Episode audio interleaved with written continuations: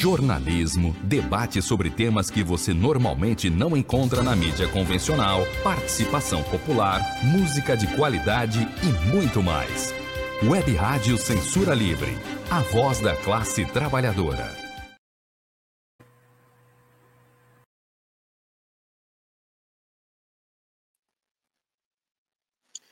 Boa noite, amigos da Censura Livre, boa noite, amigos do Subúrbios Cariocas, boa noite a todos os amantes do choro, né, da cultura, da, da, da, do aniversário desse grande né, coletivo que a gente vai celebrar hoje aqui, o 100% Suburbano.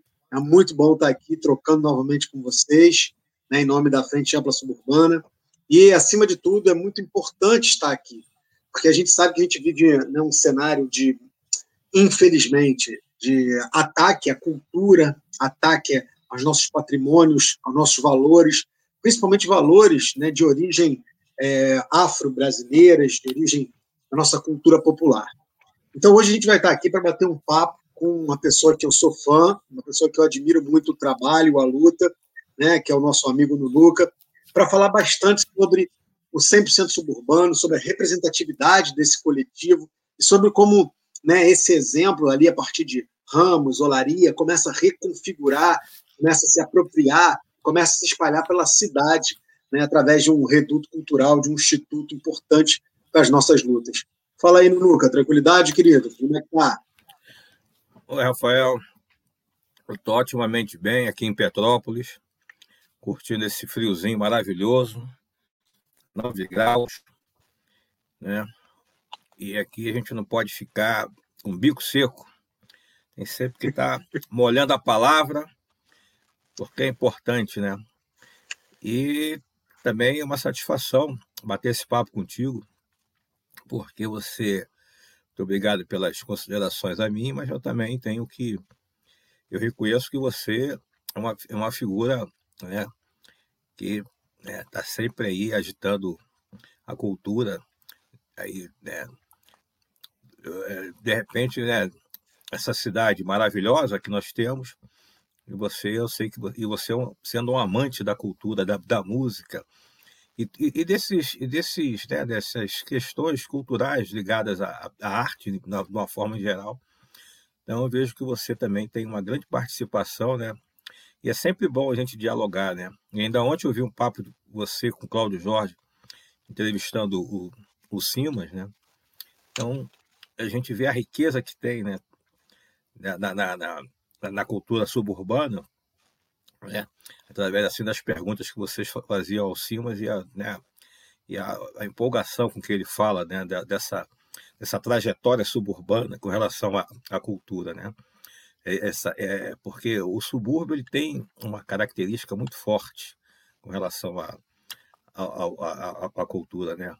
Ele, como diz as, essas novas palavras, assim, ele se reinventa. Né? Então, e você tem muita coisa assim para para mostrar, né? Aliás, esse, esse mostrar ele vai assim na, na, na ele vai ele vai num, num giro, né? Porque o, o subúrbio, não, se quiserem saber sobre cultura, vá ao subúrbio, entendeu? Se quiserem saber sobre as questões culturais, vá ao subúrbio. Ali você tem a essência da cultura, né? Subúrbio, aí você tá, você, aí você, você sai um pouco, vai ali para a Zona Oeste, né? E depois as pessoas do centro, Zona Sul, né? Elas absorvem isso. Né? Isso, aí, isso eu acho interessante, essa, essa viagem é boa. Essa viagem, essa troca é maravilhosa. E deixa eu é. começar aqui a te perguntar umas coisas, aproveitar que eu tenho umas curiosidades que eu nunca pude né, tirar assim no, no papo, quando a gente está presencialmente, molhando o bico, né? Uhum. e comendo ali, no, no, ouvindo um bom show do Reduto Pichininha. Ainda não pude perguntar para você, ali na Ramos Figueira, sobre isso, e eu queria perguntar hoje. Mas, algumas coisas que eu acho que são importantes. Bom, primeira coisa que eu acho bem bacana é que o aniversário do 100% Suburbano, do Instituto, aconteça nesse mês de julho. Né? O mês de julho, para mim, é um mês muito representativo para os subúrbios. Né? Vou só uhum. citar algumas coisas que eu acho que atraem essa atmosfera para falar um pouquinho do próprio trabalho de vocês. É no mês de julho, por exemplo, que se comemora o aniversário do Teatro Municipal. Aí você vai perguntar, porra, mas Teatro Municipal lá no centro do Rio de Janeiro, É, lá onde está um dos principais pianos da Chiquinha Gonzaga. Chiquinha Gonzaga, né, junto com o nosso Calado, são precursores uhum. fundamentais do Isso, choro, é. da difusão do choro no Rio de Janeiro.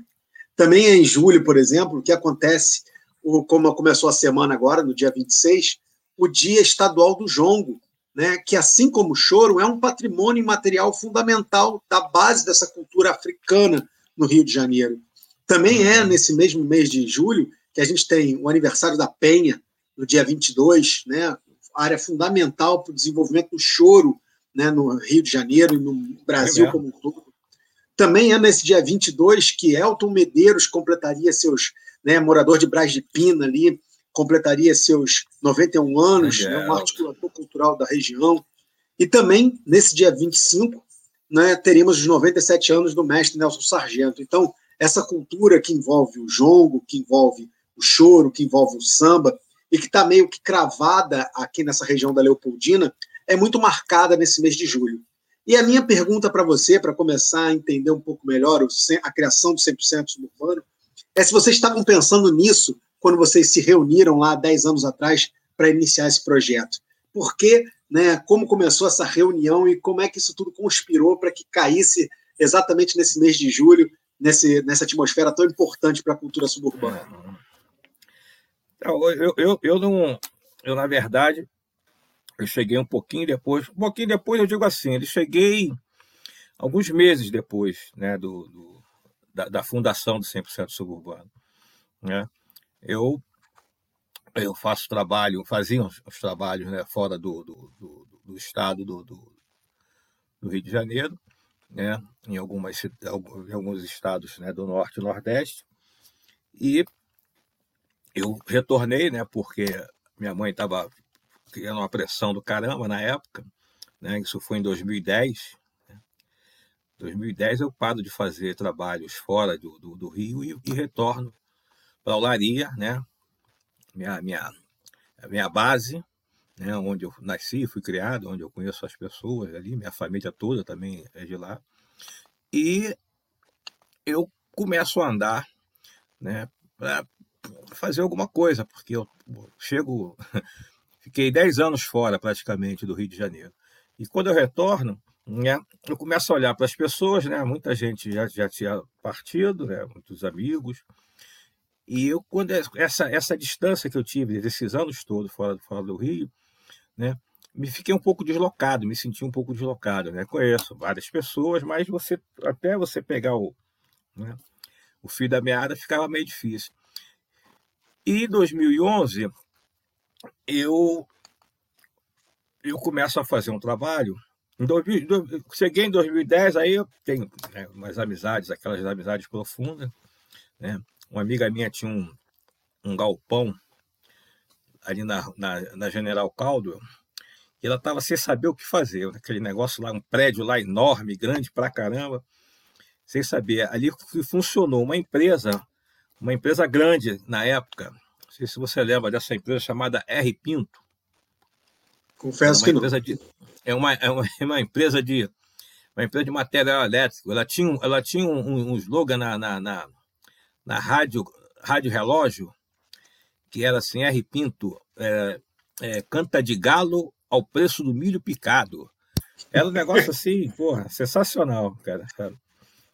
E a família Pinto, né, que é, é o sobrenome mesmo do, do, do, que eu conheci todos lá, conheci todos mesmo, né? E sou amigo, assim, da, daqui, tomou conta ali, que era a Samara, não sei o quê, e a Graça, que trabalhava lá, ficou responsável pelo, pelo, pelo, pelo aquele patrimônio, né?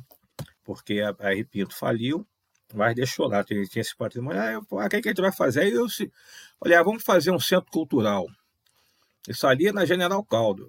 E aí a gente está ali vendo como é que faz, como é que se deixa de fazer. Aí eu vou procurar alguém para também para me auxiliar nessa empreitada. Aí, aí consigo achar um, um, um, amigo de longa data, né? Que é o, que é o Marco André. E a gente foi começou a trabalhar, né? Para fazer esse esse centro cultural para ele funcionar. Então, em 2010, eu começo a trabalhar nesse centro, nesse centro cultural. Agora não, a montar o centro cultural, tá? que ele era ali perto da central, né? E, eu, e aquela história, até né, que vocês estavam batendo papo ontem sobre a questão da, da África pequena, né, da pequena África, essas coisas todas. E já existia um, um centro cultural que, que foi criado pelo Confete, ali na Praça Mauá, que é o Pequena África. Né, ele deu esse nome, né, ali na, na Praça Mauá, justamente onde tem o ensaio lá do, do escravo da Mauá, coisa e tal, onde tem um, tem um sobrado ali que ele botou o nome do, de Pequena África. E eu estou aqui perto, né? Então eu coloquei né, o, o nome do, do, da, do, Centro Cultural de Brasil África Central, né? Porque cada da Central do Brasil, né? Eu fiz essa jogada Brasil África Central, né? E África ali, pois tal, pois tal. Aí, aí sim. E nós ficamos ali um, um fiquei ali um ano, né? Eu abri esse centro cultural em 2010, em novembro, Aí depois eu fiquei parado. Aí, novembro e dezembro, né? O negócio foi muito, pô, muito punk, coisa e tal. Aí eu. 2010, aí eu, aí eu cismei de sair. Eu, eu digo, ah, eu estava muito cansado. Aí saí fui fazer um trabalho lá em Jequié, na Bahia. Caraca. Fiquei lá em Jequié três meses. Aí fiquei janeiro, fevereiro e março. Aí volto, é. E o Centro Cultural estava rolando enquanto isso. Não, não, parou, parou. O Centro parou. Cultural parou. É, parou. Aí eu volto e, e retomo em abril né, o Centro Cultural.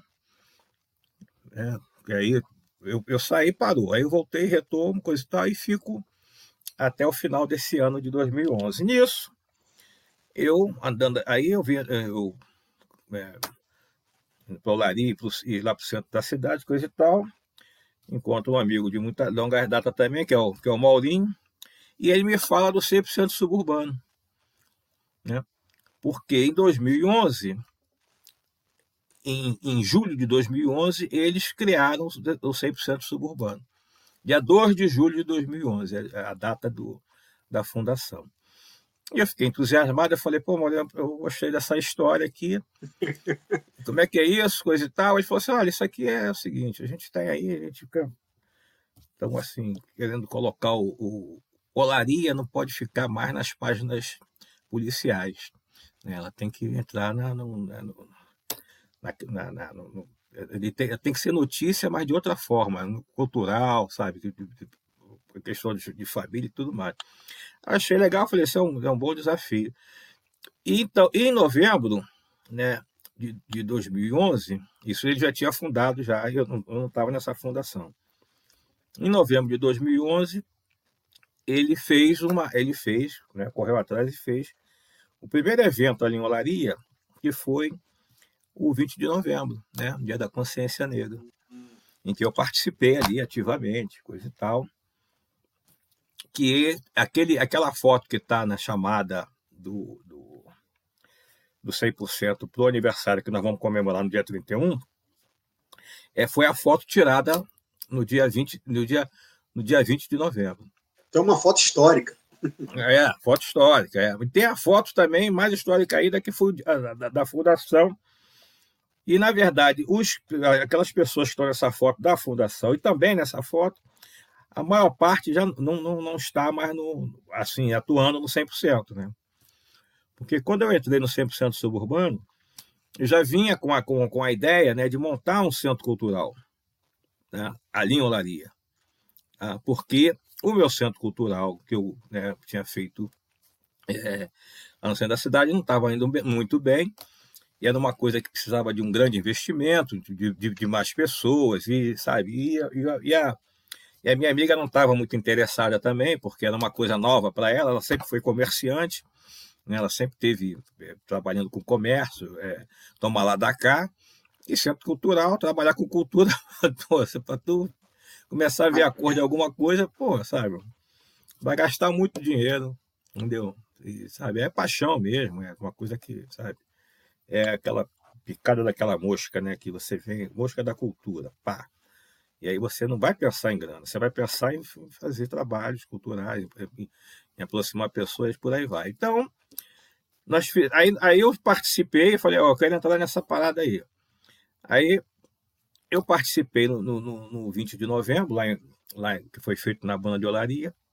Então você participou do primeiro evento aberto do 100%. Primeiro evento aberto. E Já nessa, nesse, é, nesse lugar, né, na banda de Olaria, eu, eu, eu, como eu conhecia lá o, todo mundo ali, eu fui um dos fundadores da banda de Olaria, embora meu nome não conste lá, mas eu fui um dos fundadores. É. A banda de Olaria tem 38 anos por aí. Fui um dos fundadores. E nós fizemos lá, e eu, o presidente da banda, né, um amigo meu de futebol, papai, eu comecei a, a, também a ficar ali com ele, ajudar ele, que ele estava sozinho, um pouco enrolado. Falei, eu posso te dar a mão aqui, porque eu gosto de dessa. E eu, era uma forma também de eu me reaproximar das pessoas, né? Porque estava afastado, então, pô, vou criar esse. Né, voltar a ter aquele vínculo. Né?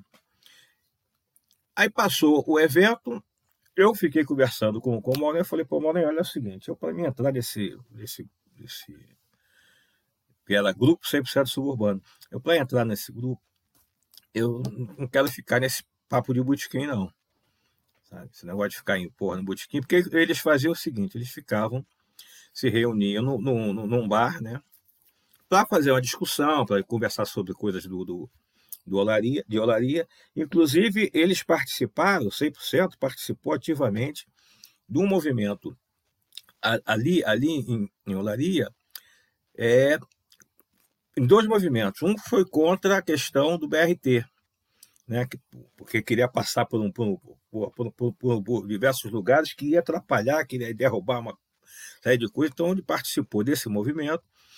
E um outro movimento foi quando alguns políticos, né, principalmente um, um político que domina aí, agora daqui a pouco eu me lembro o nome dele, queria fazer. Hã? É melhor nem lembrar o nome dessas, é. dessas coisas. É, é, né? E foi um cara que atrapalhou a gente no viradão do, do, do, do primeiro viradão. Atrapalhou a gente lá em Madureira, esse cara. Esse cara atrapalhou a gente para fazer um evento lá na, na Madureira, lá na Praça Paulo da Portela, que foi um encerramento. Eles queriam fazer uma, uma UPA ali na, na praça que tem ali, ali na, na, perto do EPI, né? E tendo um posto de saúde. Tem dois postos de saúde, dois postos de saúde ali na, na perto EPI, o cara queria fazer, queria detonar uma praça para botar uma UPA, né? E aí nós participamos também, nós não, eles participaram desse movimento também, pô, sabe, mostrando que não tem necessidade de você botar uma UPA ali, você tendo um posto de saúde, que é um posto de saúde bem equipado, inclusive. E tem essa questão política, né, do, do, do 100% suburbano com relação ao subúrbio, né? E eu fiquei ali também entusiasmado, falei, pô, vai ser bom então a gente é, ter essa, essa participar desse, desse tipo de ação. Porém, eu falei, olha, tá, ficar no bar, coisa e tal, mas a gente precisa montar uma outra história, né? Ficar assim conversando, que aí juntava, reunia as pessoas, ficava ali batendo papo, o que, que tem que fazer, não sei o que, vamos participar do que, mas não tinha assim, como é que você vai chamar outras pessoas a participarem, né? Da, dessa, da, né, desse grupo.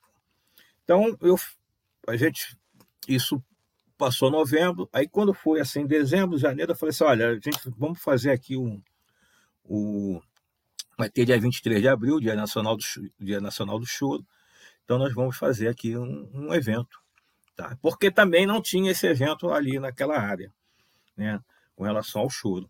Né? Apesar que você tem em Olaria, né, tinha, um, um, tinha um bar, né, que é o Bar do Beto, onde o Zé da Velha tocava todo domingo. Né? Ele ia para lá todo domingo e levava as pessoas para lá tocar, onde o Silvério tocou, Joel, isso ali em Olaria, né? na, na, na rua Leotério Mota, que é o Bar do Beto. Então, todo domingo o Zé da Velha estava lá, a partir de 11 horas da, da, da manhã, tocando chorinho. Isso, acho que na década de set... final de, de 80, década de 80, 90, por aí. E nós fizemos, então, o evento do dia do dia 23 de, de abril, que foi no dia, foi no, foi, se eu não me engano, esse ano, que foi 2012, nós fizemos, é, foi esse evento é, foi é, fizemos no sábado, porque no domingo é, é do dia 23. Então nós fizemos sábado, né, porque domingo era o dia 23, eu falei, ah, vamos fazer no sábado, porque vai ter muita coisa, né?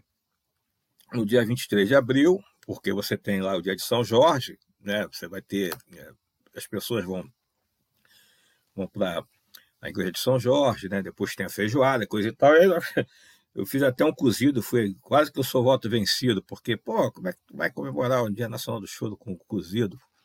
Falei, não, porque as pessoas vão comer amanhã feijoada. Então a gente faz cozido hoje. E amanhã a gente come feijoada, pô, né?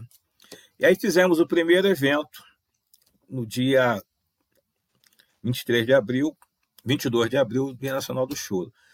E em julho, né, seria é o aniversário de 100%. Então, nós fizemos mais um evento lá, nessa, nesse local, na, na banda de olaria.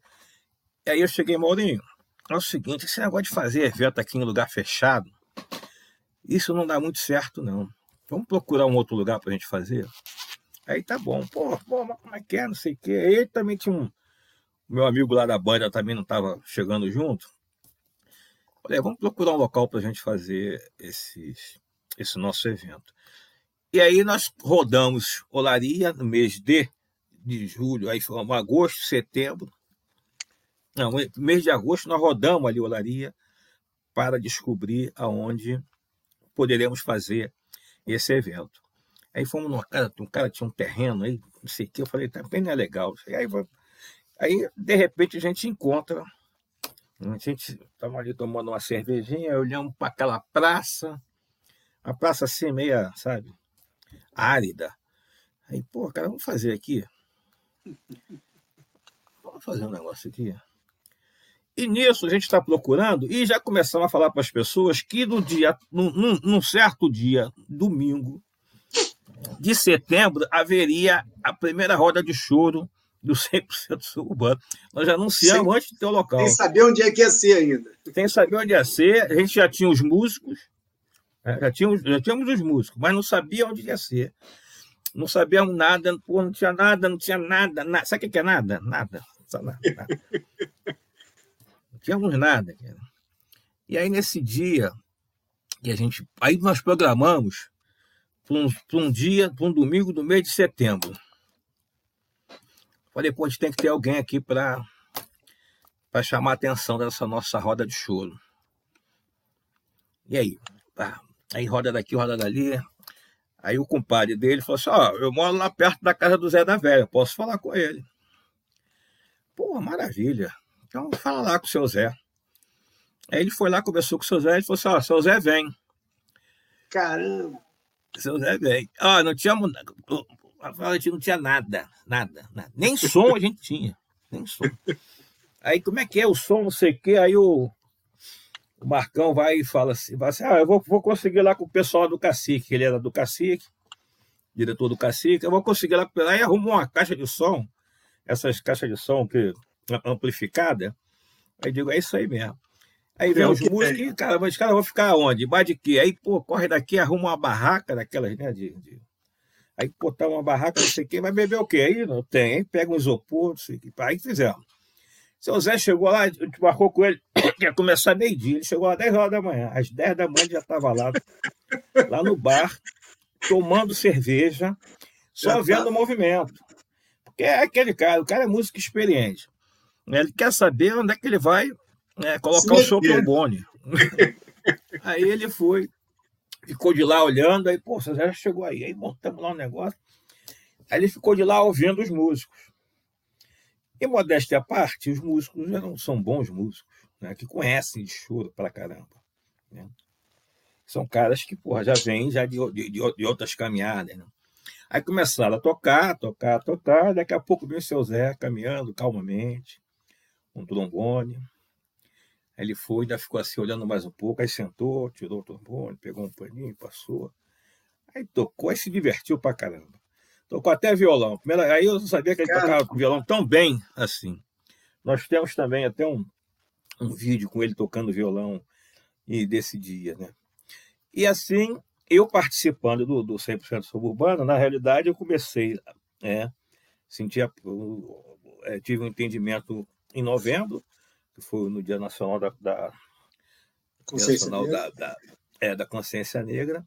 E aí né, ajudei a montar o Dia Nacional do Choro, porque eu também comecei a perceber, e nesse, nesse Dia Nacional do Choro, eu já conhecia né, o, o pessoal da, da, da Casa do Choro, né, que não era que não tinha Casa do Choro ainda. Tinha, tinha a escola portátil, mas eu já conhecia já uma galera ali que tocava, não sei o quê, e comecei a entrar em contato com essas pessoas para participar do, do, nosso evento lá em Olaria, porque não tinha evento. E três pessoas com quem eu entrei, eu entrei em contato falaram assim: rapaz, a gente está fazendo. Nesse dia eu estarei em São Paulo, nesse dia eu estarei em Maranhão. Muito pouca gente estava, não, não, não estava no Rio de Janeiro. Então, em 2012, o dia 23 de dezembro, ou de dezembro, 23 de abril, ele não era comemorado, é, assim, sabe, com esse peso que existe hoje. Ele não tinha isso.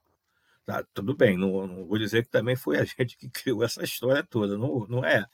Mas não tinha esse peso. Tinha, sim, algumas pessoas comemoravam, mas as pessoas comemoravam muito mais fora do Rio de Janeiro do que no próprio Rio de Janeiro. É, eu até queria fazer um levantamento, mas agora também já era. Sobre o que, que tinha é, nessa, nessa, nessa época de 2012. O que, que, as, que, que se faziam?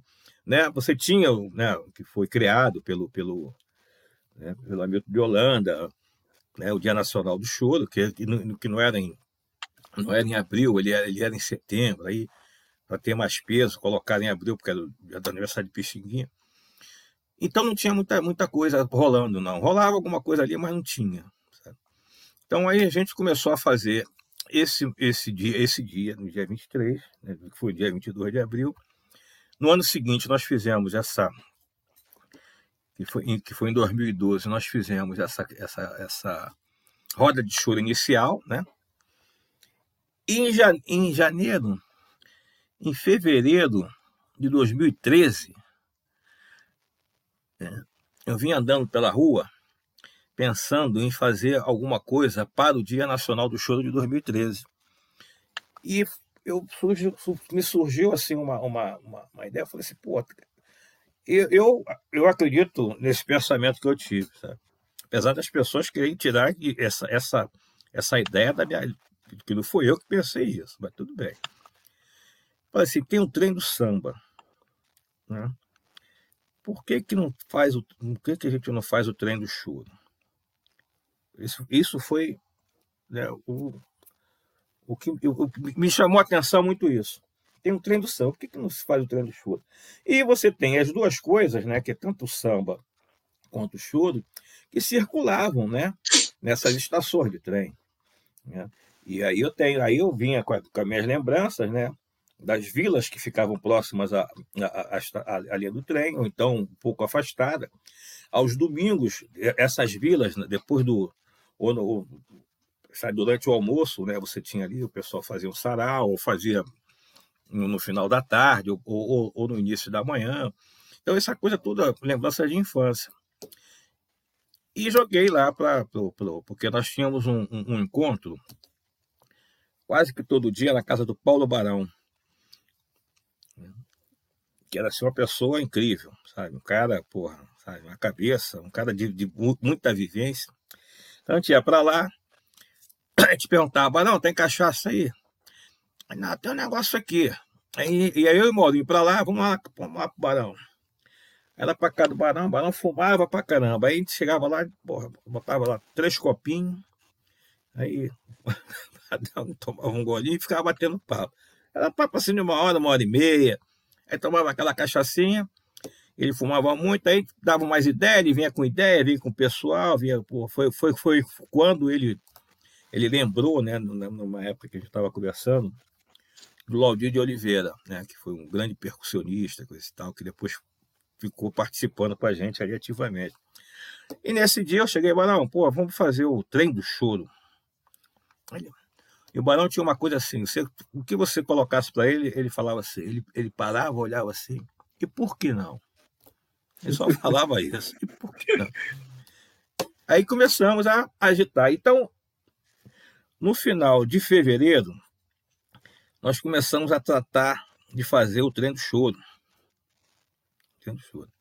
Eu estava estudando na escola portátil para entender como é que é esse negócio de, de, de música, leitura musical e papapá. Eu entrei lá para tocar cavaquinho e eu, eu já conhecia a Luciana Rabelo, já conhecia a Inês Perdigão, já conhecia o Vinoli, conhecia quase todo mundo ali, o Maurício Carrilho, aquele, esse pessoal todo já conhecia, porque era um pessoal que na época eu frequentava o Bip Bip, né, ali em Copacabana. Eu, rodava a cidade também, homem, tu estava em tudo que é lugar. Eu, é, eu, eu, eu, morava, eu morava ali perto, ali na Djalma Murico, então eu, eu, conheci o Bip Bip, porque eu via lá a Cristina ali no bar tomando as biritas dela, quase todo dia ela estava lá, Cristina Buarque. E aí, nessa história toda que eu, eu de frequentar o Bip Bip, eu conheci todo esse povo, conheci o pessoal todo, sabe? Todo esse pessoal, né? E nessa época eu fui aprender é, cavaquinho com a Inês Perdigão, né, lá em Santa Teresa, que foi um lugar também que eu morei, que eu conheci lá. Conheci ali eu, eu, eu, eu, eu frequentava uma, um, um, jongo feito pelo Darcy, Darcy da Serrinha, é, que ele, ele se intitulava Bud Leader. Darcy da Serrinha é uma figuraça, ele é uma figuraça. Ele e o, e, e o mestre Messias, né? que era um grande cara, assim, Messias. Pô, Messias era uma figuraça, historiador, e um cara que conhecia vários ritmos, né, mineiro. Então ele, ele fazia ali em Santa Teresa um trabalho assim cultural muito bom, né? Eu, eu lembro essa, que durante essa... ele tinha uma oficina no Alto Santo do, do, Baixo Glória, se não me engano, que era uma casa, um casarão cultural, que, que ele tinha uma oficina de jongo e tudo mais. Quem? O, o, o Darcy, né? E... É, então. E aí ele fazia todo sábado lá em Santa Teresa, ele fazia um, um, uma, uma, uma, apresentação de jongo, né? numa quitanda que tinha ali, quitanda do, do Manel, tinha quitanda e tinha um terreno no fundo, assim. Então ele fazia lá, fazia o, aqueles rituais, assim, de jongo. Então estava um negócio assim, incrementado. E eu, quer dizer, eu tinha essa convivência de 10 anos passados, né? Mas aí, pô, você tem com essas pessoas ainda, coisa e tal. Aí, eu, quando eu vou para a escola portátil, né, volto a falar com, as, com essas pessoas, não sei o que, aí veio também mais a ideia de, de fazer o trem do choro. Então, em março, a gente começa a batalhar, porque só tínhamos o mês de março e um pouco do mês de abril para fazer o trem. E a ideia era fazer o trem é, para fazer abril de 2013. Eu tenho um primo de consideração que ele falava assim: Olha, não acredito mesmo que vocês vão fazer um negócio desse. Eu acho que está muito cedo. Eu falei assim: meu amigo, é o seguinte: se a gente não fizer agora, a gente não faz nunca mais. E nisso, a gente começa a, a, a contactar pessoas, né? E chegamos na Alerj pela primeira vez. Né? Nessa época era o Robson Leite, que era o, era o presidente da Comissão de Cultura. E nós, é, aí nós, a gente faz uma audiência pública com relação ao choro. Que até então você tinha. Aí você tinha as leis, né? Que aí depois a gente vai descobrindo. Pô, será que tem? Será que não tem? Então você tinha um decreto do, do Paz. O pai já tinha feito um decreto sobre o choro. E você tinha um, um, um, um uma lei estadual estadual sobre o choro. Então foi feito essa essa pesquisa, né? E mais a lei federal. Né? Bom, bom, você já existe, então, pô, por que, que não se faz? Por que, que não se comemora? Por que, que você não. Por que, por que, que não se faz uma, uma, uma grande festa? Já que o Rio de Janeiro é o celeiro do, do, do choro, né? E agora com essa questão que está sendo feita aí, que é, que é para é, realmente reivindicar essa, essa questão do choro como patrimônio nacional, né? Você está vendo que em todos os estados tem isso. Todos os estados têm roda de choro. Todos os estados. Tá? Você vai do Acre, né? você desce, vai lá em Florianópolis, você sobe, vai até lá em Paraíba, Rio Grande do Norte, você tem roda de choro. Tem lugares lá que fazem choro. É uma coisa assim impressionante.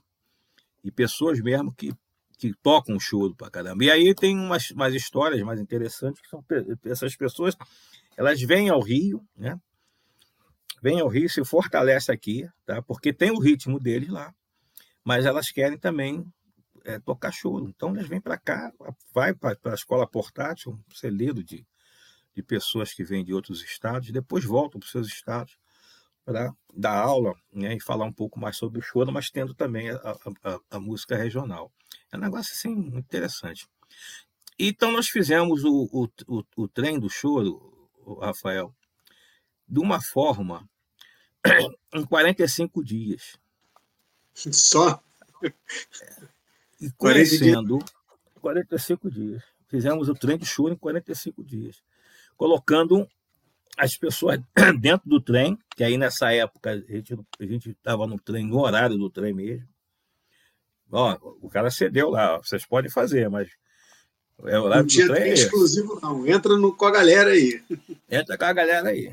Aí entra aí, vai entrando, pode entrar e vamos embora. Ele vai falando de estação em estação, vai entrando gente, vai saindo gente, vocês vão ali tocando. Aí, tá bom, vamos fazer assim mesmo. E assim foi feito. E na praça, na praça, nesse dia, tinha mais de 600 pessoas. Tinha gente pra caramba. Porque eu, eu, eu cheguei, nós fizemos audiência pública. Tanta gente, né? Não, fizemos audiência pública. Pô, foi um negócio do caramba. Tem uma figura que, eu, que, eu, que o 100% acho que nunca mais vai esquecer na vida, chamado Ulisses, que é da Lona Cultural João Bosco. Vista Alegre, grande Ulisses. Vista Alegre. Olha, Ulisses, ele foi o cara que ele praticamente montou todo o cenário para gente. Ele colocou cadeira, mesa, é, som, colocou carro de som na rua. Ulisses foi assim de uma, de uma, sabe? Ele, ele gostou tanto da ideia que ele falou assim: não, deixa comigo, deixa comigo, deixa comigo. Bacana. Daqui a pouco vem lá, vem a Kombi assim, com, trazendo cadeira, mesa, entendeu? palco, equipamento de som e gente pra caramba nesse dia. Foi assim, um, foi um sucesso em 2013, né? 2013. Então, e agora em, em, em 2019, né, quando nós fizemos o trem do show, 2020 e 2021, né, não teve. Nós temos um, um trem, nós temos um trem com oito vagões. Agora, agora a coisa está bonita. É, com oito vagões. Aí não, a, gente não vai, a gente não quer chegar no trem do samba, não. O trem do samba tem, sabe? Pô, sai de uma, de hora em hora sai, né? Vagões assim especiais. Não quer chegar, tanto porque a gente também não tem né, tanta pretensão assim. E o, o importante é você criar esse movimento. E aí toda essa história que eu estou te contando, quer dizer, tinha, tinha uma coisa, né, uma, uma ideia é, é primeira no, no, com 100% suburbano, né? eu chego, ajudo a, a, a estruturar essa ideia e, e, coloco alguma coisa a mais. Né? É claro, evidentemente, que outras pessoas também vêm né? e, e nos fortalece também né? com, com, com, com ideias, com, sabe? Com, com, formas de estruturar essas ideias. Então, 100% suburbano é isso. E esse dia, né, que é o dia do, do, do o dia da fundação do 100% suburbano, porque ele não surge, ele assim, ele, ele, ele dois anos antes, essa ideia vem sendo amadurecida né, pelo, pelo, pelo Maurinho para criar essa história toda, porque ele estava vendo, tipo, sabe, ele tá, porra, tem, tem minha filha, vou ter neto, pô, vai ficar esse negócio todo, porra, de sair só em página policial, essas coisas, sabe? Que isso, isso me convenceu que eu estava entrando numa, numa, numa história boa. Então, esse 2 de, de julho, ele é, não tem assim uma, uma, uma, uma, questão muito precisa, né? Por que 2 de julho, né? Porque foi o dia que eles, eles, eles entenderam que era necessário fazer, que agora, ó, o de hoje não passa, então temos que fazer agora. E aí foi feita essa, essa a, a fundação no dia 2 de julho. Mas fica registrado, né? Que 2 de julho foi o, o, a fundação do, no Instituto Cultural 100% Suburbano. Que depois eu, eu coloquei como instituto, né? Porque você também tem que botar o um nome né, para chamar para chamar a atenção, né? Então essa essa essa longa explicação foi por conta de eu te colocar. Nada. Né? Foi ótima a explicação. Deixa. Fala. Não, pode falar, pode falar. Não, eu ia só falar alguma coisa assim. Eu vou, eu vou só comentar alguma coisa rápida aqui para a gente também dar uma, um, um intervalinho aqui só para molhar a palavra e voltar. É uma coisa bem rápida. Mas antes da gente dar esse intervalo, porque eu vou te voltar com umas perguntas em cima disso, eu só queria falar algumas coisas que eu acho que são importantes. A primeira coisa que é importante falar é que a gente só está aqui nas quintas políticas e culturais né, da Rádio Censura Livre graças a uma mobilização de vários coletivos, né, do, do coletivo Casulo, do Centro de Cultura Otávio Brandão, né, do Grupo de Pesquisa e Políticas é, é, é, Públicas, Movimentos Sociais e Culturas, né, do, do, coletivo também Margarida Maria Alves e da Frente Ampla Suburbana. Então é muito importante que a gente fale né, de todos esses colaboradores, que a gente fale que a gente tem campanhas né, de solidariedade rolando ao longo desse ano, mobilizadas pela Frente Ampla Suburbana. Então a gente tem um Pix aqui para quem quiser contribuir, daqui a pouco eu vou pedir para a gente disponibilizar o Pix aqui também. E eu vou te perguntar mais outras coisas, porque eu acho que essa história toda que você está contando, Lucas, tem que né, tá inventariado, tem que estar tá num acervo para mostrar e servir de experiência para outras outros redutos suburbanos, outros lugares que queiram fazer a mesma coisa, onde a população queira se apropriar. Mas eu só vou pedir para a gente dar uma, um intervalinho rápido aqui, para a gente marcar metade da nossa conversa, e eu vou voltar cheio de temas em cima dessa explicação ótima que você deu. Tá? Vou só pedir para liberar aqui a vinhetinha para a gente, e daqui a pouquinho a gente volta. Valeu. Vamos aí.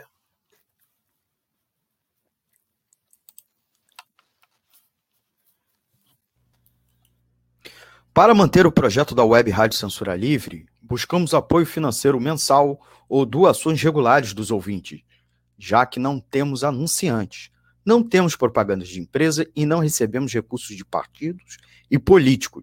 Seja um apoiador regular e ouça nosso agradecimento no ar durante a transmissão de nossos programas. Seu apoio é muito importante para nós. E os apoiadores recebem prestação de contas mensal temos uma vaquinha virtual permanente. Para apoiar, acesse aqui https dois pontos barra barra apoia.c barra CL Web Rádio. O nosso muito obrigado. Web Rádio Censura Livre, a voz da classe trabalhadora.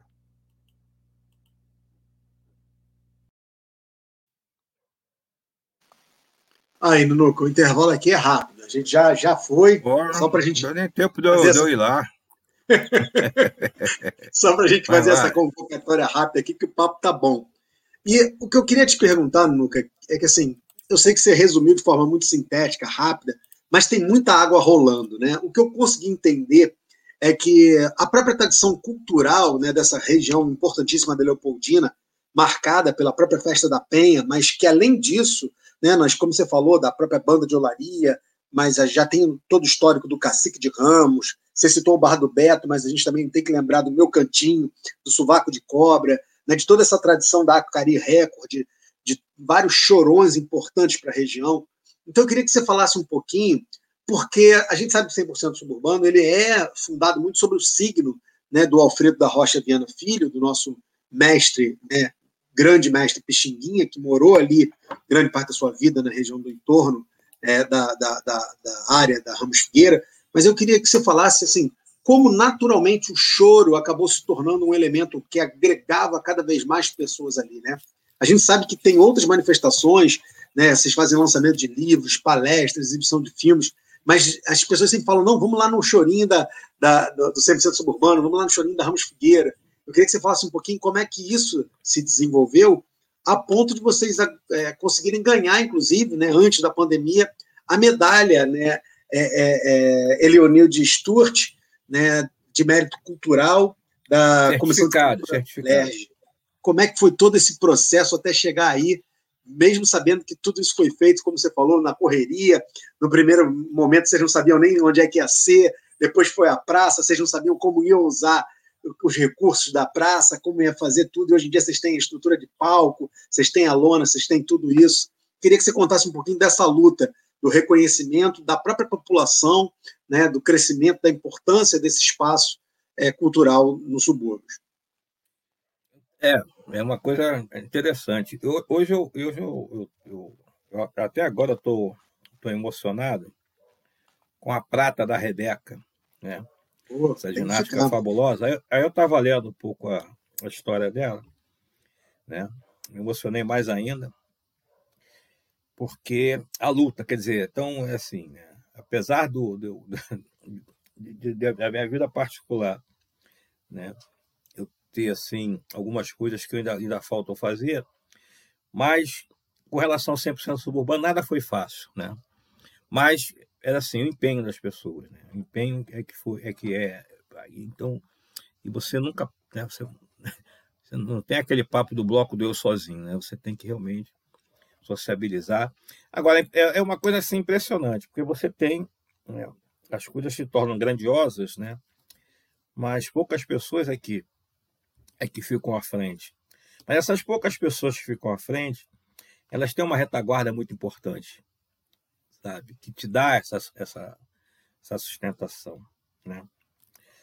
Então a gente teve assim, começou é, esse nosso trabalho né, ali na praça e nós éramos é, frequentemente, porque é uma, uma, vez por mês, sabe? Um, é o terceiro domingo do mês. Aliás, quando eu pensei no terceiro domingo, eu pensei no terceiro domingo, que é também um desafio, que é justamente o, o domingo em que as pessoas estão sem grana.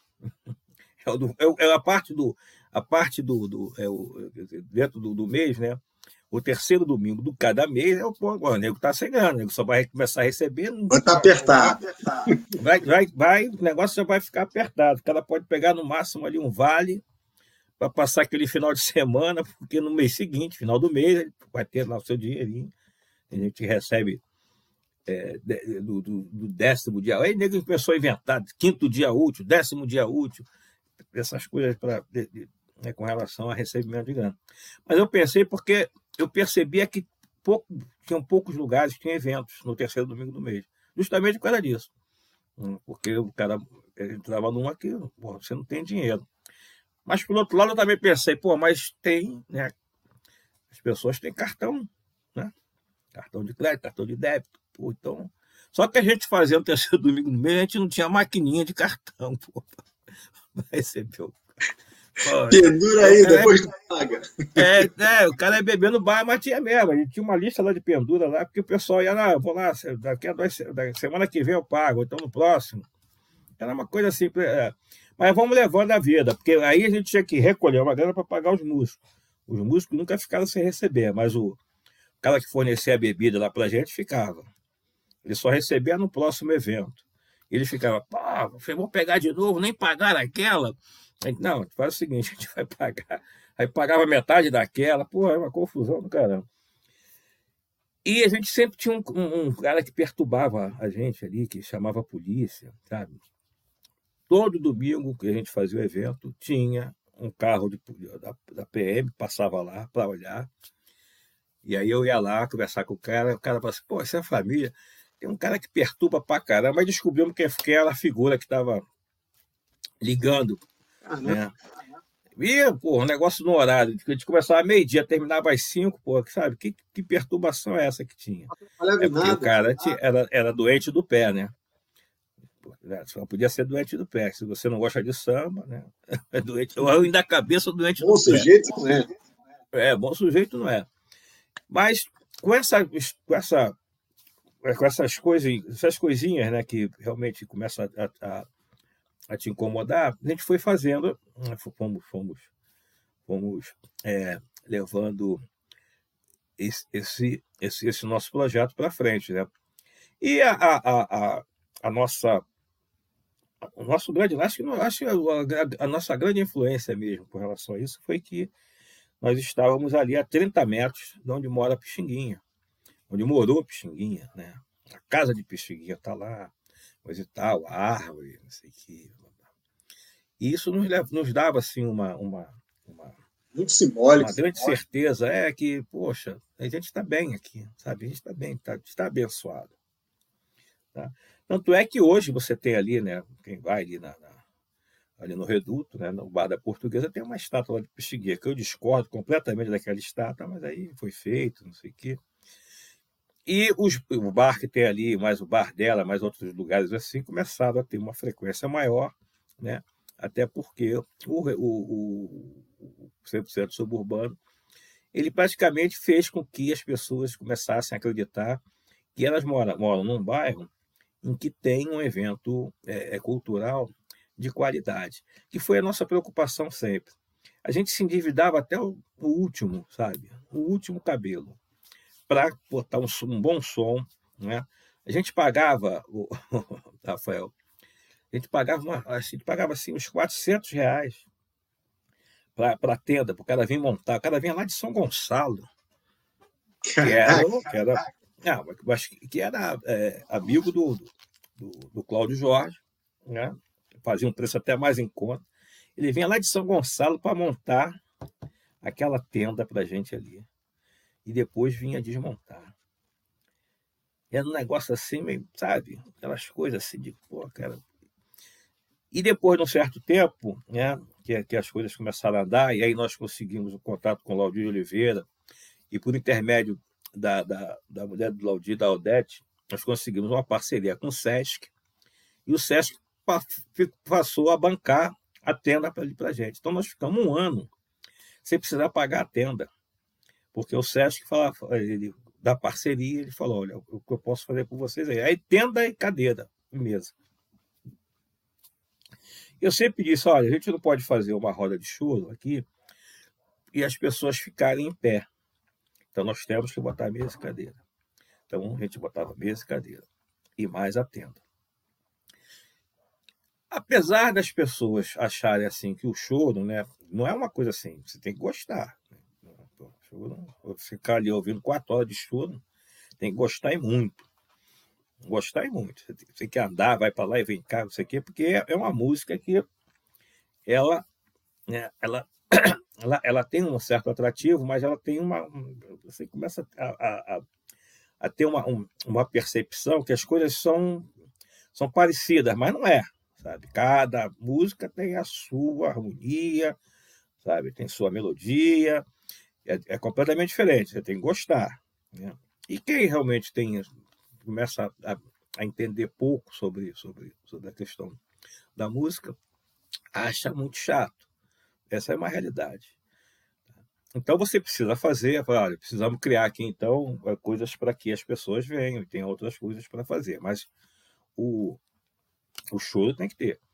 Então a gente montava também, quer dizer, tudo ao, ao, ao, ao longo do tempo, né, a gente foi aprimorando, né, para você conseguir chamar mais é, é, pessoas no nosso meio. O nosso público, ele, ele, ele, ele, ele basicamente é de pessoas mais velhas, né? porque gostar de choro, apesar de você ter uma, uma rapaziada tocando choro aí enormemente, né? o pessoal aí, sabe?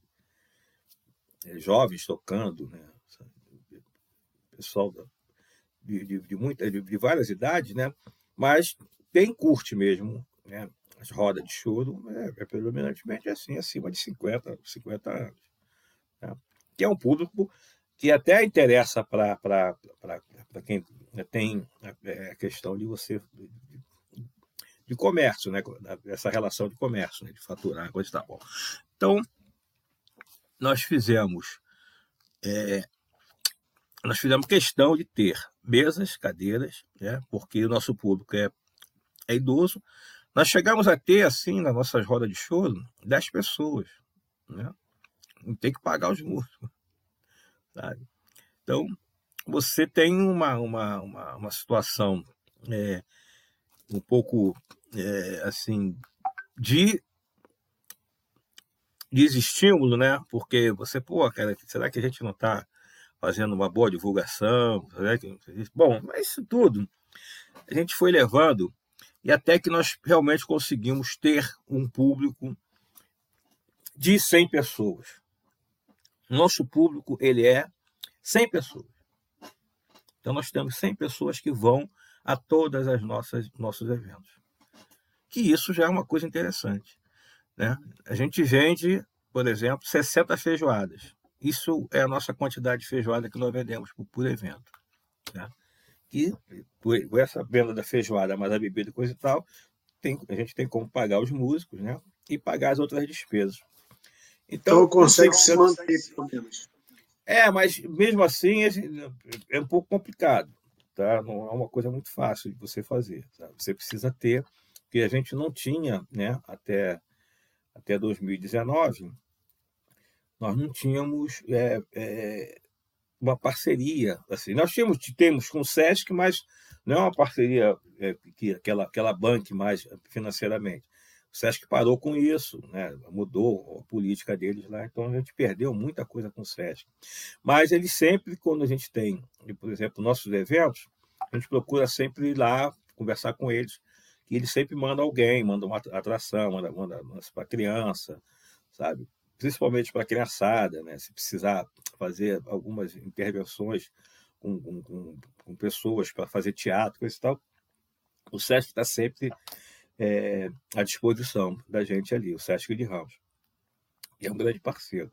E aí eu é, fortaleci a, a, nossa, a nossa parceria com a Casa do Choro, né, por conta da, da Maurício Carrilho, do César Rabeiro, né, Pedro Aragão, Paulo Aragão, né, é aquela galera toda lá, Jaime Vinoli, que nos dá assim alguma algum é poxa eu preciso de, de, um, de um músico para isso aí vai lá não vai falar com fulano não sei o que a gente aí a gente leva.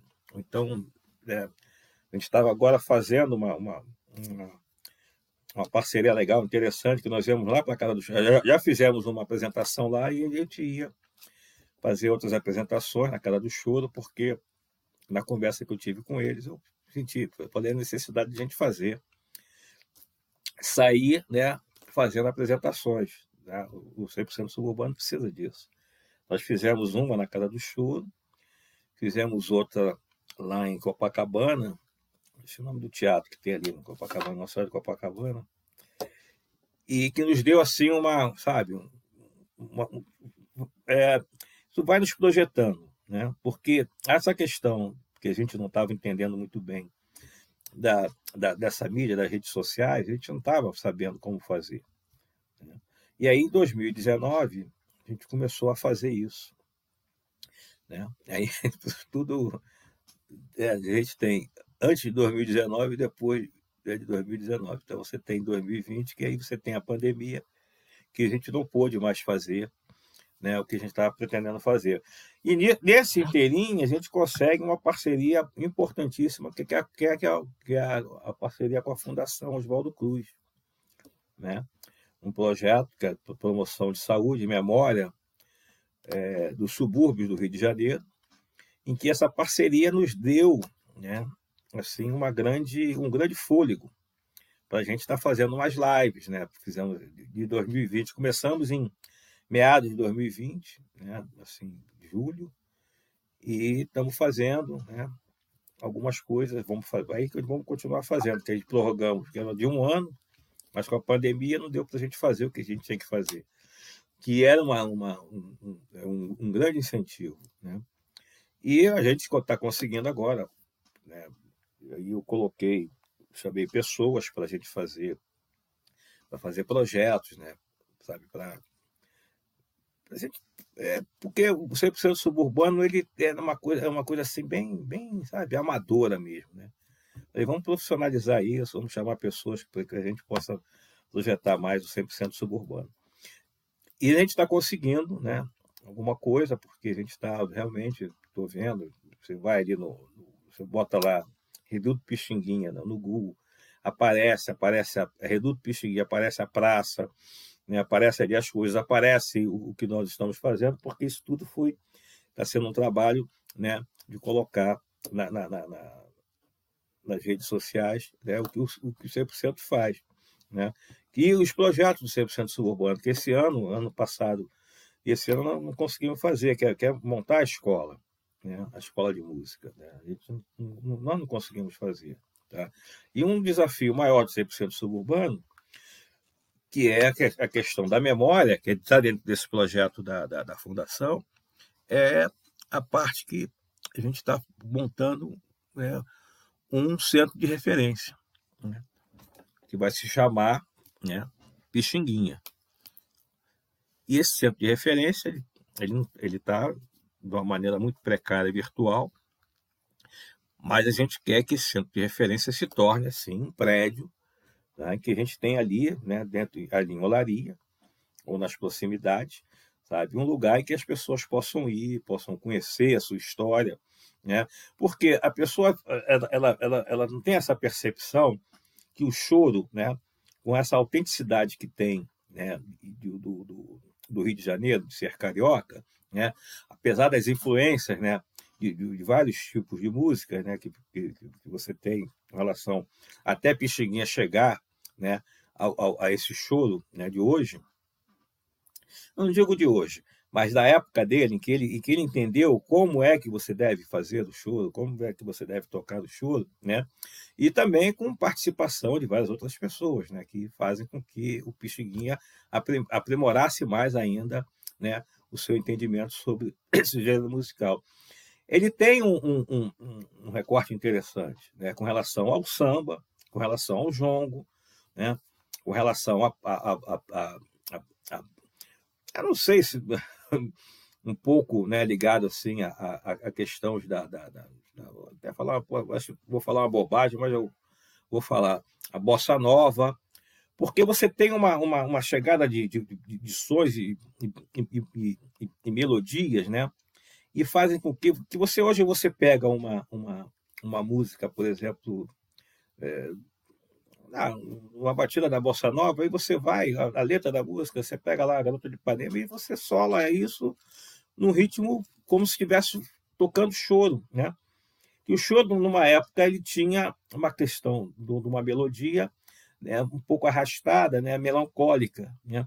E hoje você tem, né, por exemplo, o trabalho que esse pessoal faz, né, que o o Abel participa, que é o Choro Novo, né? você tem um ritmo né, acelerado né, desse, desse gênero musical que dá uma outra uma outra dimensão né, do que, que é o choro, o que, que é você tocar um choro né, numa outra pegada.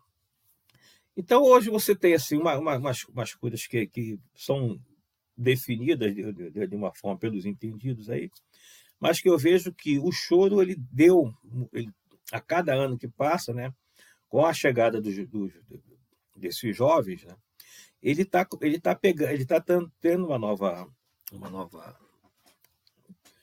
eu não digo, não tá, ele não está mudando né, a, sua, a sua característica, né, mas ele está acrescentando coisas para que as pessoas né, mais, mais, mais jovens né, tenham mais gosto por esse gênero musical. Tá? Que é uma coisa que, pô, você não pode fugir disso, né? Assim como o Pixinguinha também fez, né? Ele pega, ele, ele né, o negócio lá de calado, de que é Gonzaga, né? De, de, de mais uma, umas figuras aí que tinha aquela coisa da valsa, da polca e tudo mais, né? E o Pixinguinha dá uma nova roupagem, né? E aí sai Pixinguinha e vão entrando outros, né? Dá uma esticada bem longa assim e entra Milton de Holanda né? Entra é, poxa, todo, aquele, todo o pessoal da Casa do Choro ali, o Maurício Carrilho, né, que ainda mantém aquelas tradições por conta da, da, da própria questão da, da família, né, de, de, de Altamiro, né, de Álvaro Carrilho. Né? Então você tem toda uma, uma situação interessante, mas você, de qualquer forma, você percebe que existe uma, uma mudança, né, dessa, em uma nova leitura com relação a, a esse gênero musical. Nunuca, eu vou aproveitar que, que, a gente abriu aqui a live falando sobre a necessidade de, de valorização cultural e territorial, né, principalmente dessas heranças que são fundamentais para a construção da nossa identidade num governo né, proto-fascista como esse que a gente vive. E, infelizmente, no meio da live vem uma notícia que a gente já, né, já tinha temor que ela pudesse acontecer. Né, o Almir é, filho traz aqui que está acontecendo agora um incêndio na Cinemateca lá de São Paulo, né? O centro de referência do, do, da, da, da, salvaguarda da memória do cinema brasileiro está em chamas.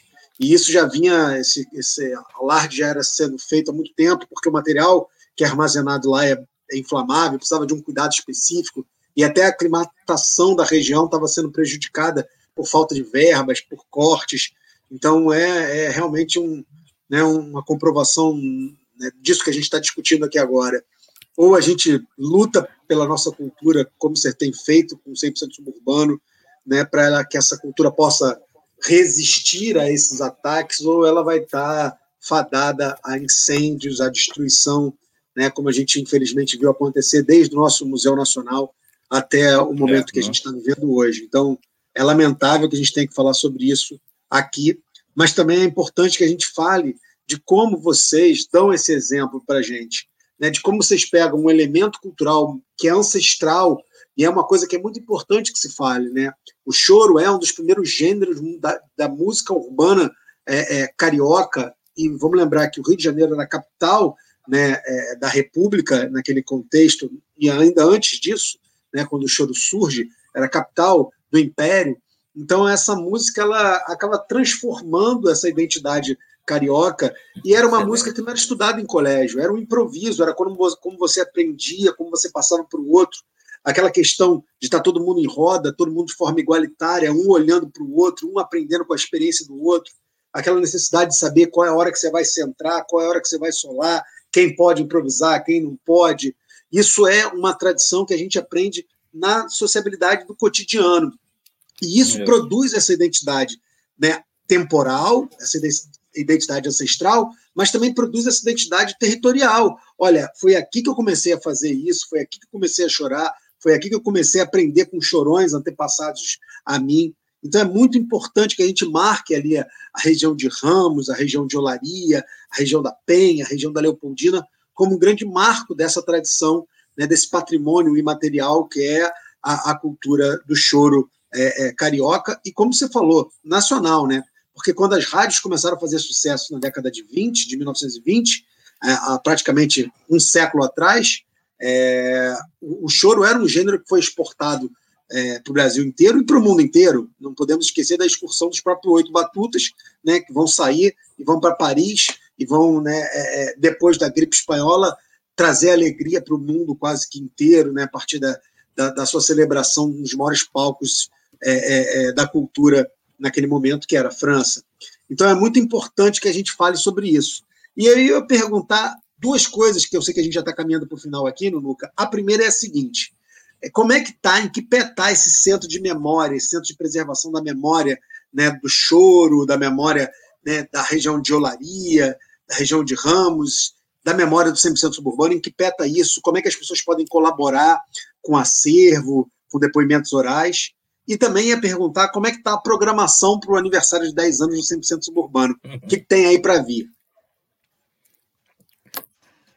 Bom, com relação ao, ao, ao, ao, nosso, ao acervo, né, a gente está trabalhando de uma forma é, até tranquila, porque é, ainda não vai, a gente vai ter que é, colocar agora, provavelmente semana que vem, a gente já está com o site, né?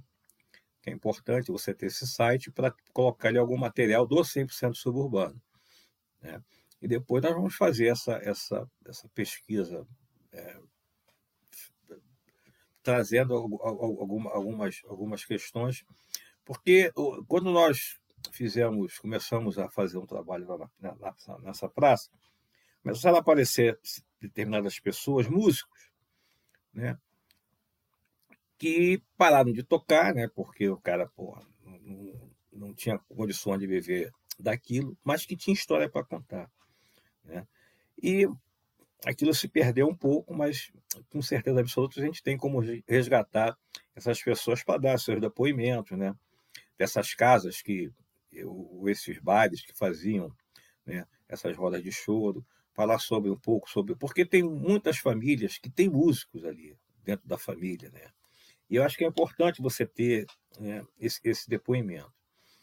Então, a gente só vai partir para essas, essas, essa etapa, né, quando a gente tiver o nosso site, porque aí você faz né, essa entrevista e já, e já divulga. Né? Você divulgar em Facebook e acaba se perdendo né, com, a, né, com, com as informações que vão chegando. Mas dentro do site você tem ali, está registrado, vai ficar de parada, o pessoal vai lá e olha e, se percebe. Né?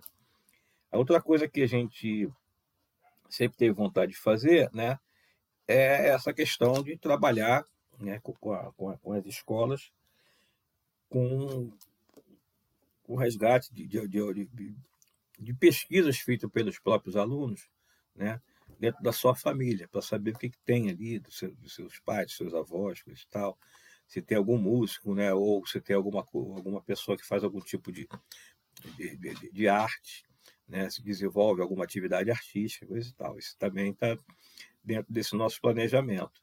Né? E a gente tendo uma casa de uma, né, um, uma, um, ponto de, de, referência para essas pessoas se dirigirem, fica um pouco até mais interessante, porque elas vão lá, falam. A gente teve lá ali na praça mesmo, tem uma pessoa que, que faz lá, que, que tem lá uns brinquedos, coisa e tal, que o, o pai, o pai, o, não, o avô né, da, da mulher que fica lá é Luiz Americano, é um grande músico do choro, né? E tem lá, tem, tem história, tem, tem, tem os, os, os LPs, coisa e tal. Quer dizer, Luiz Americano é um cara que, pô, sabe? Né? É, é o nosso ás do, sopro, quase, praticamente, do clarinete, da flauta.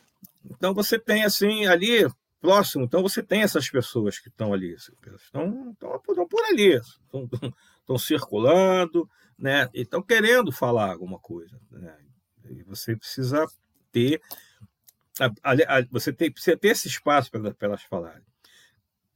Desse, desse dia de domingo que a gente faz ali a nossa roda, né? várias pessoas vão lá, falam, né?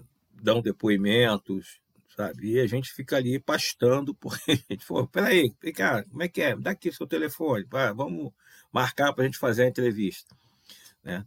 Mas a gente, às vezes, se perde é, com relação a isso. Mas o centro, o centro de, de o centro, o centro que a gente está afim de montar, né? Que ele está a princípio virtual, mas a gente precisa ter esse esse, esse imóvel, porque é importante para o local. Né? É importante para Leopoldina. Né? Você tem um espaço em que você tem ali que as pessoas se concentrem. Né? Tem um, você tem hoje a aula de Pixinguinha, que está tudo lá no Centro Cultural Moreira Salles. Né? Estão lá as coisas, estão lá. Mas é um lugar que realmente está preservando né? a obra de Pixinguinha. Ela não pode estar em qualquer canto. Né? Você tem que ter, tudo bem, o cara é banqueiro, sabe, minha família, coisa e tal. Mas está lá, está né, tá resetado. E é, é, uma, é, um, é, um, é um local de pesquisa. Né? Você pode né, ir lá e pesquisar e tudo mais. Então a gente está afim de, também de, se ele tiver mais estruturado, ir lá e conversar e fazer uma parceria, né? Porque tem muito material ali bom, muito importante, tá? E eu conheço a, a, a, a como é que dá o nome? É, é gestora, né?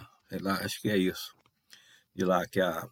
Conheço, né? não conheço muito, não. Conheço a parceira dela, que é a, que é a Inês Perdigão, que é a, que é a, que é a Bia Paz, né? Que cuida de todo aquele acervo, né? de, de preservar. Então, é uma, é uma forma da gente conseguir as informações sobre o Pixinguinha, né? E outros músicos importantes. E também, né? Você a gente precisa acolher né, esses músicos novos. Né? Eles precisam ter o um espaço também fora né, desse circuito ali. Você tem o quê? Você tem lá o, o a, né, você tem Vila Lobos, né? Ali no centro, que é, que é próximo da Casa do Choro, né? E você tem a escola portátil, assim, como um, um, um, grande lance em que você tem ali uma formação musical de pessoas, de, de ponta e tudo mais. E a gente precisa ter uma coisa aqui no, no, no, no, no subúrbio. Né? Antes você tinha o meu cantinho, é né, criado pelo Clóvis, pelo Sebastião Clóvis, né, que você tinha ali uma, né, um grande né, um grande incentivador da música, principalmente do, do choro, e que criou muita gente. Né? Antes você tinha, mas ainda tem. O meu cantinho está funcionando, né? Não, você, você tinha, um, é, não, você tinha o, você tinha o Clóvis, você tinha o Clóvis, Sebastião Clóvis. E o meu cantinho está lá. Não, eu né, fiquei lá gerenciando o meu cantinho durante um tempo. É, fiquei lá, fiquei quase três anos lá no meu cantinho também. Foi uma coisa, um desafio, né, para manter a casa aberta, né, porque a, na época é, a, a Alessandra ela estava tinha que fazer outro tipo de trabalho, tudo mais. E depois, num certo tempo, né, ela começou a, ela retomou ali, né, a, a direção do, do, do, meu cantinho, que era uma coisa assim, foi uma, muito excelente, né, ano passado ou esse ano, foi esse ano. Esse ano ela retomou, né, ali o, acho que foi ano passado, ela retomou o meu cantinho, porque eu também não poderia ficar mais no meu cantinho. Né? Eu já tinha passado pela minha. Acho que o meu, meu tempo lá também é, deu um. Eu acho que já estava. É, já tinha ficado bastante tempo ali. Né? E tentei manter o, né, o, o que tinha e ela retomou. Conseguiu até com os dois projetos e está lá, o negócio está funcionando bem. Né? graças ao, aos deuses e ao, e ao, e ao Sebastião Clóvis, né? que são pessoas que realmente fazem com que você se, é, se estimule. E você tem, né, nessa, nessa, tua, nessa, nessa, nessa andança né, do subúrbio, né, que, sei lá, que vem lá desde Triagem, que vai até que vai até Cordovil, não, a outra estação lá, Palácio de Lucas, não é Vigário Geral, né? Até Vigário Geral, né, que é o, é o subúrbio, né? Muita coisa para ser feita, muita coisa para pesquisar que é o desafio assim pro, que o, que o, o 100% suburbano tem. Né? É, você tem as, as, escolas de samba, por exemplo, né? as escolas de samba que já foram, né? as escolas de samba que resistem. Né? Você falou em, em, em Alto Medeiros, né? Pô, em cima da hora, que era, foi uma, uma, o Nido de Lucas. Né? Você tem lugares assim que você pode colher depoimentos de pessoas que, né, que conviveram, isso tudo está dentro da, da questão do que o, que o, que o 100% suburbano tem assim né, um desafio para ser feito, fazer, fazer esse tipo de pesquisa. Né? Em cada bairro né, você tem algum tipo de referência. Né? E é muito importante que eu acho, por exemplo, ali no 100% suburbano, é, em Olaria, na Praça Ramos Figueira, as pessoas ficam mais é, é, se sente mais importante, né? Porque você tem um bairro em que tem um movimento em que as pessoas vão participar desse, desse movimento. Tem pessoas ali que estão que conheceram é, é, músicos, né? Que não sabe. É, pô, a Milton de Holanda, por exemplo, esteve lá, né? Foi uma alegria para todos nós. Ele foi, Tereza ele Cristina. No, ele, é, Tereza Cristina. Ele foi lá no segundo, no, no segundo treino do show, né? E nós queremos levar ele outras vezes, né? Eu, o, o, meu sonho é, é, é, é, levar o Paulinho da Viola, né? que é uma figura que, né, para mim, seria, é muito importante. Mas as pessoas sentem bem né, em, em, em ter ali né, essa, essa, essa, essa questão muito importante que é o, o, o, o contato com um, um, músico em que elas né, se percebem como é, eu também sou é, eu também sou assim eu sou, eu sou, eu sou conhecedor eu sou eu sou é, esse músico me faz bem ele faz bem ao subúrbio né? quando nós levamos lá o, o Nilton Tristeza né, da, da, da Imperatriz né? Foi assim uma coisa, pô, um negócio fabuloso, sabe? A velha guarda da Imperatriz, né, quando foi lá, pô, foi um negócio assim, pô, sabe? É uma coisa, uma coisa mágica, né? Quando levamos lá a galeria da Portela, da velha guarda, porque a Portela tem duas velha guarda, né? Tem a velha guarda da Portela, que é ligada a monarca e tudo mais, e tem a galeria da velha guarda. Nós levamos lá a galeria da velha guarda que também, sabe, são pessoas assim excelentes, fizeram assim um show lá, pô, espetacular, uma coisa maravilhosa, né? A nossa parceira é habituê lá do, do que vai ao 100% suburbano, que é a Daniela Spilman, né? Falei com ela ainda ainda ainda ontem, né? Por conta da eu mandei o convite para ela para ela divulgar, ela falou que ela não, não pode ir porque ela está preocupada com esse negócio da Covid, está esperando a família se vacinar, etc. Então, tem várias pessoas que, que, que frequentam o 100% suburbano, né? E que gostaríamos que tivessem, né? No dia 31, que é no sábado agora, né? Que nós vamos fazer, comemorar os, os, os 10 anos do, do né, de 100% suburbano. Nós tínhamos programado algumas coisas, mas a gente prefere, né, tudo bem, vai ter até um pouquinho de aglomeração lá, sabe? Não vou dizer a você que não tenha, mas a gente está pedindo que as pessoas, pô, sabe, levem máscara. Eu, vou, eu, já, eu, já, comprei uma caixa de máscara também, quem não tiver, né? Tem cara que lá que não, que não teme isso, né? Mas a gente tem que forçar a barra, né? E vamos levar álcool gel, né? Para as pessoas fiquem ali circulando, que vai ser na rua, né? Não sei e, como é que. E, Luca, quem quiser acompanhar e não for presencialmente, vai ter alguma transmissão também? Eu sei que vai ter mais uma programação aí online para a galera. Fala aí para gente. É, nós vamos fazer, estou até, tô até tentando né, ver aí com, com a web rádio, essa censura livre aí, né, para a gente fazer uma, uma transmissão né, ao vivo, né, porque aí eu vou ver, já me falou qual o equipamento que tem que ter, porque vai ser muito legal, sabe? Vão ter, vão, vão ter alguns músicos lá, né? mais o pessoal do, do, do 100% Suburbano, que é o Ernesto. Né? Eu coloquei esse nome Ernesto, né? eu coloquei por duas razões. Eu, eu, de vez em quando me, me dá uns negócios assim na cabeça. Uma por causa do Ernesto Nazaré mesmo. Né? Falei, pô, vou botar esse nome Ernesto, porque Ernesto Nazaré e coisa e tal. E porque eu tinha vontade de fazer é, duas vezes na semana uma apresentação lá no Bar Ernesto, lá ali na Lapa. É, eu conheço lá o pessoal também, pô. Mas eu falei assim, pô. E aí a gente tem, é, o grupo está ali, né? Não é difícil de se fazer isso. Mas eu pensei assim, pô, porque vai chegar lá, vou falar com ele, ó, tem um grupo que eu estou afim de colocar aqui para né, a gente fazer uma roda de show e coisa e tal. Mas ali tem que ter mais alguma coisa, não, não tem que ter só show, né? Tem que ter mais, mais algumas coisas, tem que preparar um, um é, todo um repertório, né? E nós conseguimos fazer, né? É, eu, eu fiz um, eu junto com o Pedro Cantalice, nós fizemos um, um, um, um evento lá no Sesc, é, é, chamado Os Mestres do Choro. Né? E nós queríamos colocar todos os, os, caras vivos né, que tocaram com Pixinguinha, né, que é o Bé Siqueira, né, Zé da Velha, Joel Nascimento e, e o Josias, né, Josias Nunes, que é do chapéu do grupo Chapéu de Palha. Ele não tocou assim diretamente com, com Pixinguinha, mas. Caçula também tocou, não tocou? Caçula, caçula. Né? Caçola, tocou.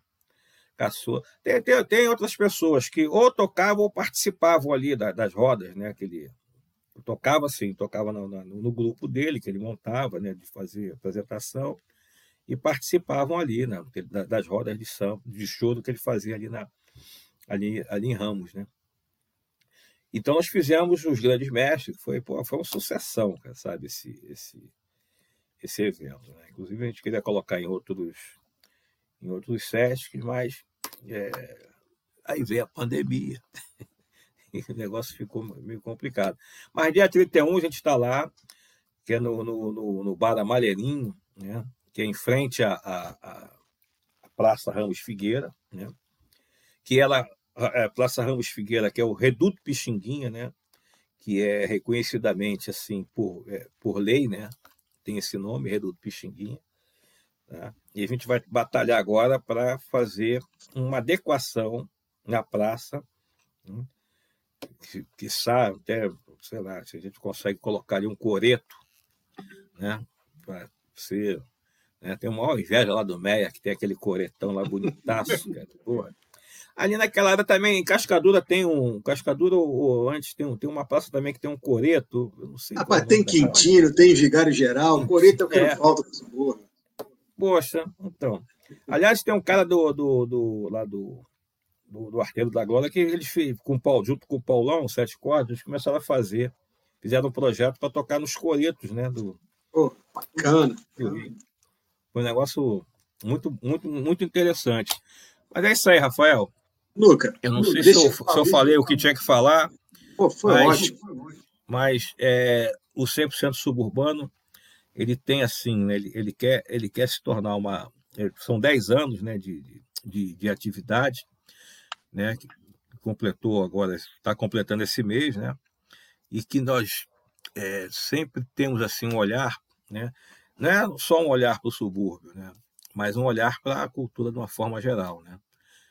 E a gente tem assim, quer dizer, eu acho que a mensagem que o 100% dá para as pessoas, para, para as pessoas, para o movimento, é acreditar mesmo, né? Acreditar que você pode fazer, que você pode é, desenvolver um trabalho, né? A gente batalha assim sempre com os nossos nossos recursos. Se conseguimos um recurso depois de oito anos de, né, de, de estrada, mas é isso, né? Você acreditar que você tem essa possibilidade. Eu queria agradecer ao né, 100% Suburbano. Eu, como um lutador da cultura suburbana que acredita que não existe outra alternativa a não ser transformar a nossa sociedade pela educação e pela cultura, eu queria agradecer muito ao 100% Suburbano, ao trabalho que vocês têm desenvolvido, né, e deixar claro que esse trabalho vai além da Praça Ramos Figueira, são parcerias com outros espaços da cidade. Não podemos esquecer que sai ali né, do 100% suburbano a própria ideia do Viradão Cultural Suburbano, que em novembro desse ano a gente vai completar a terceira edição, graças à própria generosidade do Numuca.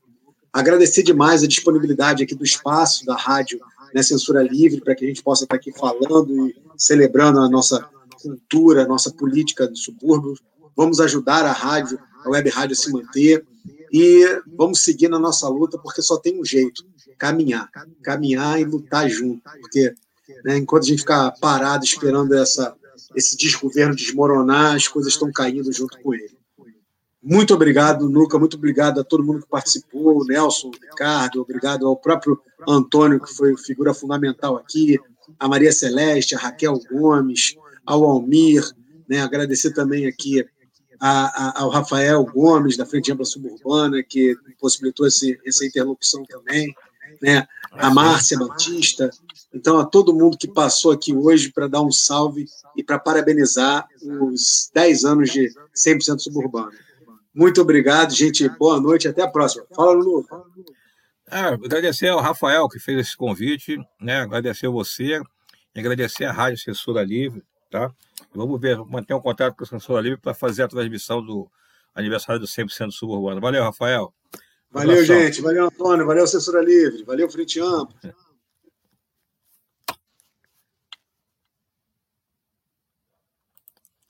Jornalismo, debate sobre temas que você normalmente não encontra na mídia convencional, participação popular, música de qualidade e muito mais. Web Rádio Censura Livre, a voz da classe trabalhadora.